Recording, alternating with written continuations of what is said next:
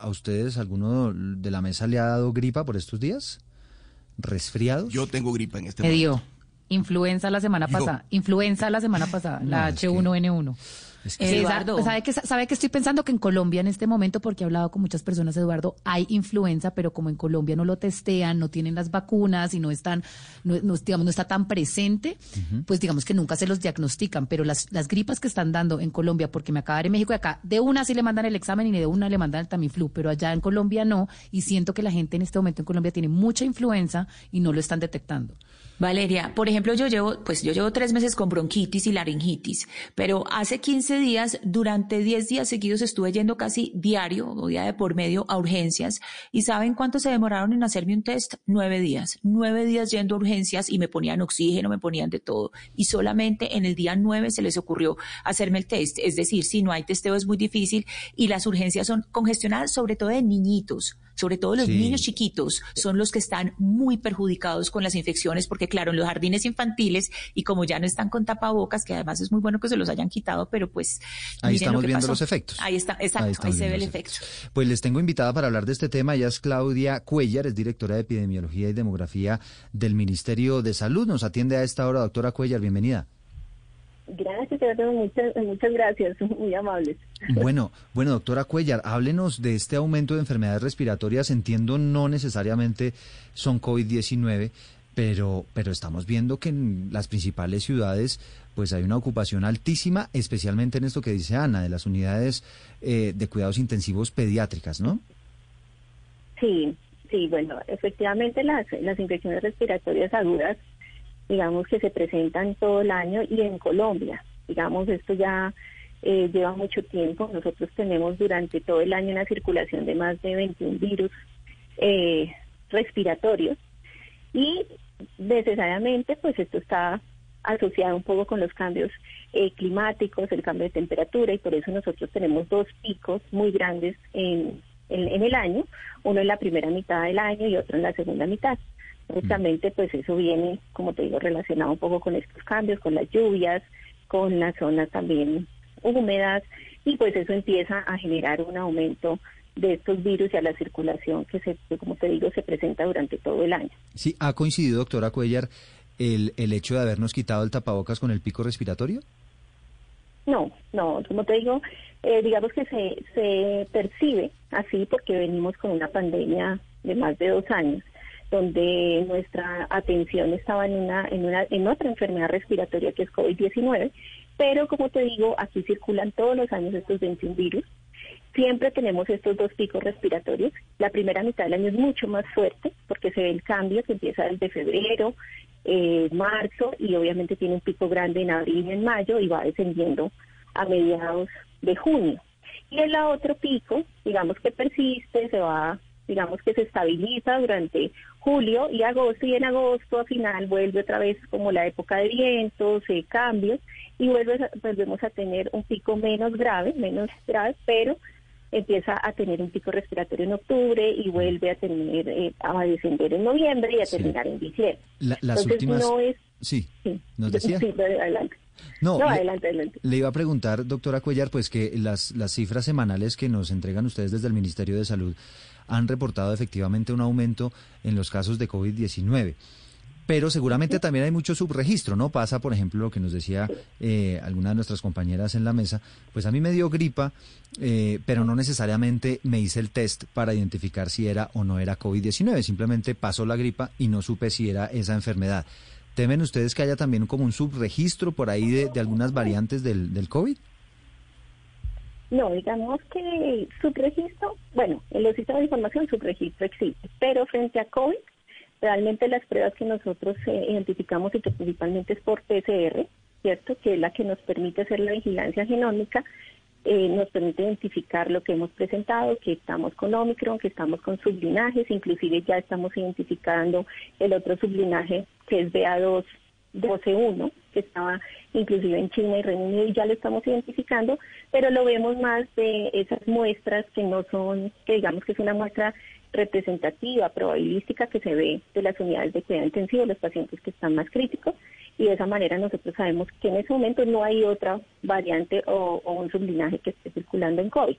Mientras que para los virus respiratorios tenemos que hacer un panel específico que se hace generalmente la hospitalización en unidades de cuidado intensivo a los menores de 5 años o mayores de 60 que tengan como, con comorbilidad pues para poder identificar otro tipo de virus de acuerdo a los síntomas y signos que presente cada persona.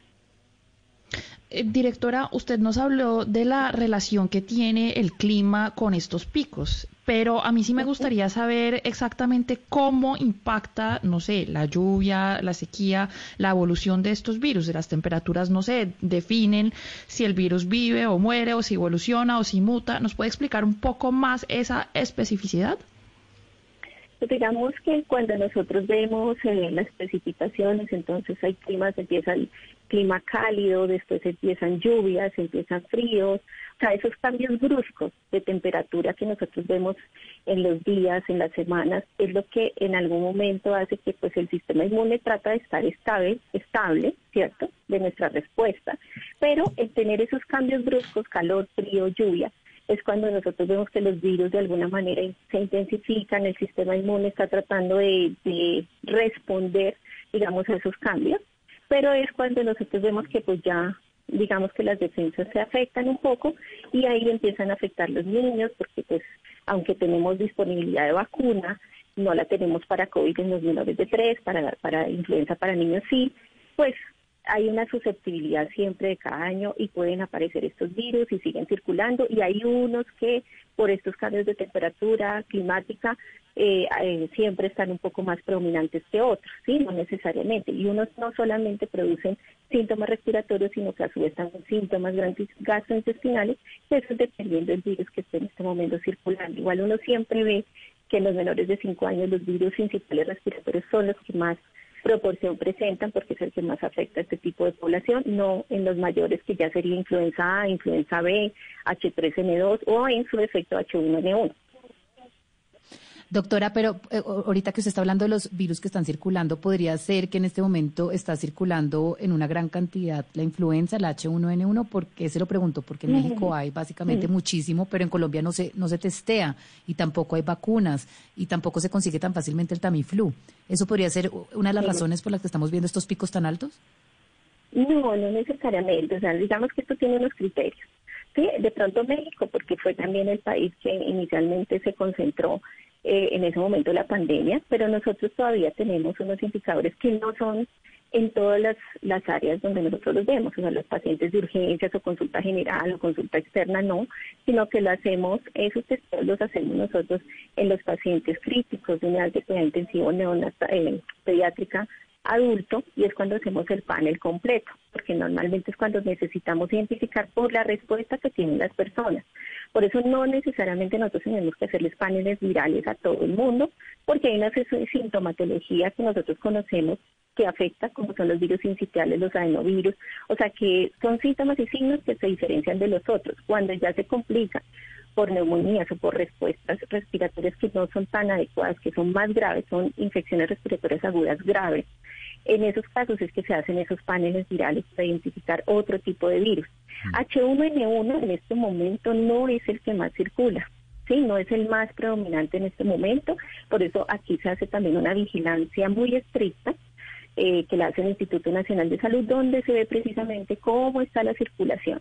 Y lo que siempre vemos en la primera mitad es influenza A y B y en los niños virus incitial y adenovirus. Ah, y el H1N1 se presenta en algún momento. Claro. Exactamente, estos son los que más están circulando en este momento. Con respecto a la, a la pregunta de Valeria, me quedó una duda, porque ella, ella ha dicho que no hay vacunas contra la influenza, pero estoy viendo aquí unas convocatorias de la Secretaría de Salud. ¿Hay vacunas para...? para... Sí, hay vacunas, claro que sí. O sea, las vacunas... Esta es anual, ¿no?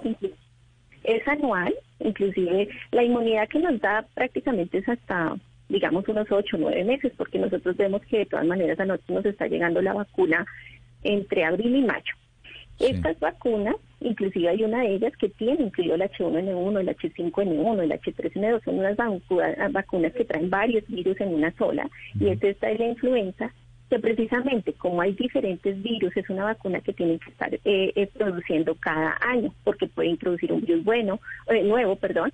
Entonces esa vacuna tiene que ir cambiando y por eso tiene que ser anual. Entonces en este momento hay una convocatoria grande La vacuna existe, es para los desde 6 meses hasta 23 meses, los adultos mayores de 60 años, los de comorbilidad, las gestantes, y es la vacuna que nosotros tenemos para la influenza precisamente. Sí, son las 11 de la mañana 54 minutos. Pues aquí estamos conversando con Claudia Cuellar, que es la directora de Epidemiología y Demografía. Ana Cristina, la última. Sí, eh, Eduardo, porque es que usted sabe, usted tiene niños chiquitos y uno a veces eh, los maneja o, maneja la enfermedad o la enfermedad respiratoria con eh, pues remedios caseros. Y yo le quiero preguntar a la doctora Cuellar, sobre todo si nos están escuchando papás y mamás, ¿en qué momento decidir que el niño está como para llevarlo a urgencias? Es decir, ¿hasta cuándo uno dice, bueno, esto lo puedo manejar, en la casa, lo puedo tener aquí como, digamos, con los remedios caseros y cuándo ya sí, qué síntomas es para, si lo tengo que llevar a urgencias? Hay unos síntomas de alarma precisamente en los menores de 5 años y es uno de ellos, aumento de la frecuencia respiratoria o esa respiración rápida. A los niños normalmente uno les ve que se les hunden las costillas al respirar, se les pone la boca moradita, ¿cierto? A veces hay ruidos extraños o les sirve el pecho, que llama uno, no quieren comer, no quieren beber, vomita todo, la fiebre no cede con los medicamentos obviamente ordenados con eh, por su médico tratante, entonces dura más de dos y tres días y no, no resuelve con esa administración de medicamentos, hay irritabilidad, el niño puede estar decaído, somnoliento y en algunos casos ya un poco más, más graves puede haber ataques o convulsiones. Cuando tenemos esto en estos niños o vemos alguno de estos signos o síntomas, tiene que llevarse el niño inmediatamente a los servicios de urgencia. Por lo pronto uno puede seguir manejando de forma casera, como dices tú, eventualmente en la casa, con eh, remedios caseros. Pero cuando vemos algo de esto, inmediatamente hay que consultar, hay que llevarlo.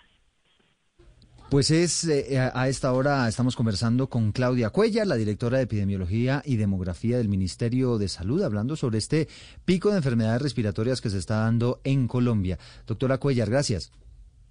Bueno, muchas gracias a todos los oyentes. Un buen día.